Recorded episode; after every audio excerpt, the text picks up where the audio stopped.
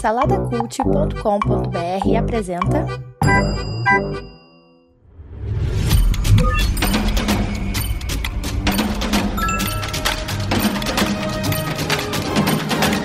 Bicicletas Voadoras. Apresentado por Bruno Guedon.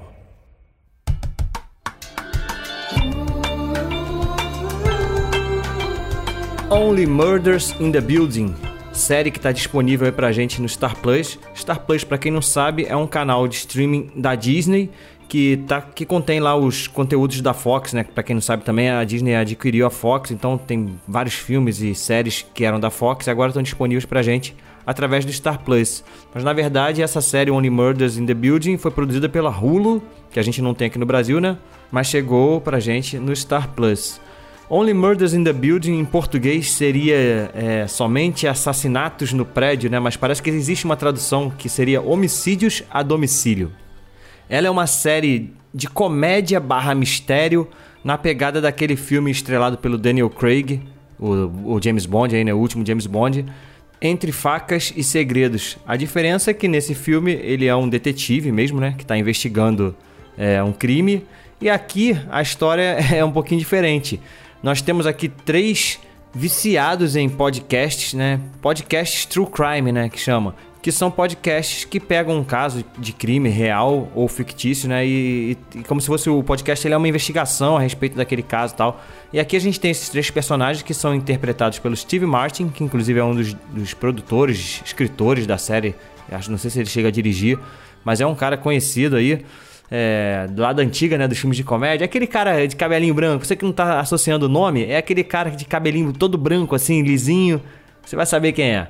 E também o ator de comédia Martin Short e também a Selena Gomes. Então esses três aí, eles acabam se unindo porque acontece um crime no prédio deles, um prédio conhecido lá na, em Nova York, um prédio de, de gente famosa que mora nesse prédio e tal acontece um crime lá e eles acabam se encontrando e trocando essa paixão que eles têm por podcasts e eles resolvem tentar desvendar esse crime e ao mesmo tempo produzir o seu próprio podcast. Como eu falei, é uma série de comédia, então, mas não é aquela comédia bobocona, besterol, não, é uma comédia, uma comédia light assim, leve, né, mais nos diálogos mesmo, nas características dos personagens, né? Cada um tem a sua particularidade.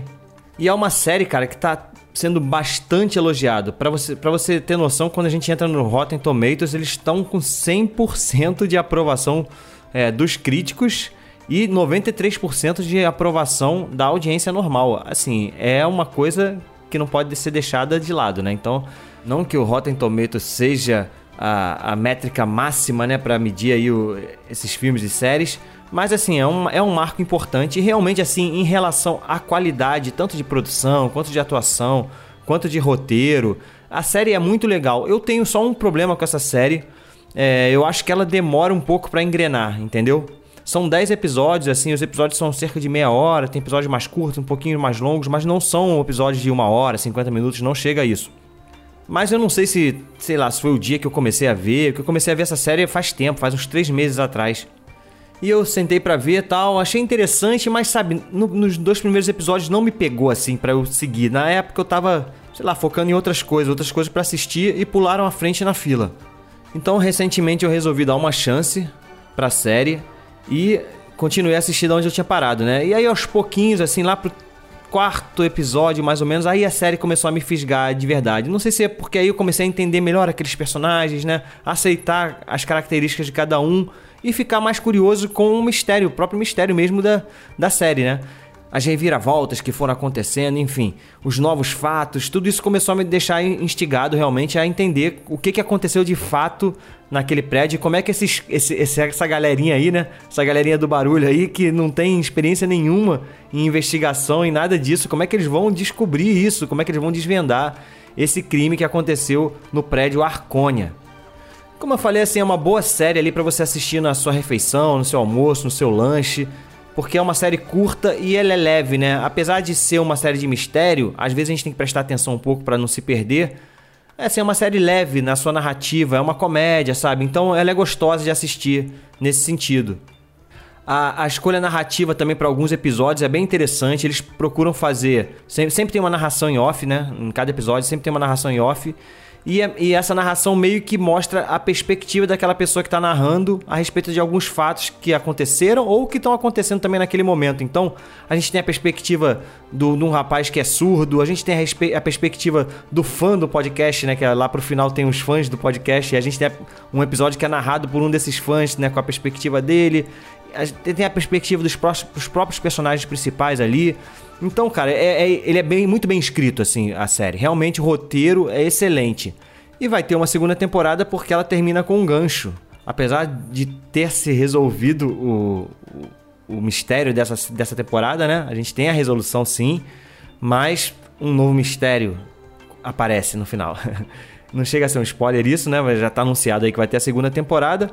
Mas como eu falei, esse, esse lance de não ter me capturado ali no início, isso me incomodou um pouco, sabe?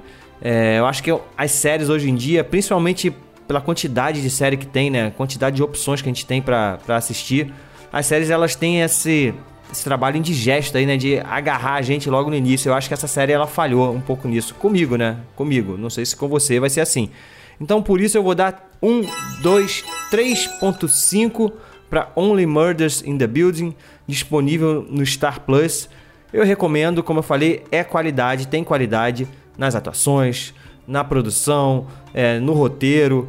Vale a pena. Assim, eu não acho que seja 100% de aprovação. É porque, para você não sabe, vou explicar aqui rapidinho como funciona o Rotten Tomatoes, né? Quando tá lá 100% de aprovação, não quer dizer que é uma série nota 10.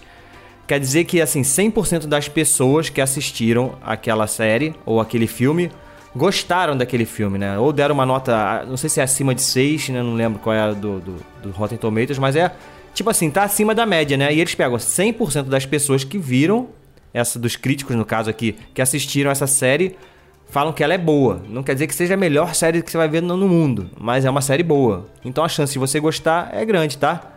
Então é isso, cara. Depois dessa explicação aí do Rotten Tomatoes, eu tenho que lembrar vocês, né, de classificar a gente aí no iTunes, não é iTunes não, iTunes é coisa de velho, né? Agora é Apple Podcasts ou no Spotify, classifica a gente lá com cinco estrelinhas. Siga o Bicicletas Voadoras no, no Instagram com arroba Bicicletas Voadoras Cast e interage comigo por lá, sabe? Comenta lá no post, manda mensagem direct, nos stories. E é isso. Até a próxima. Fui!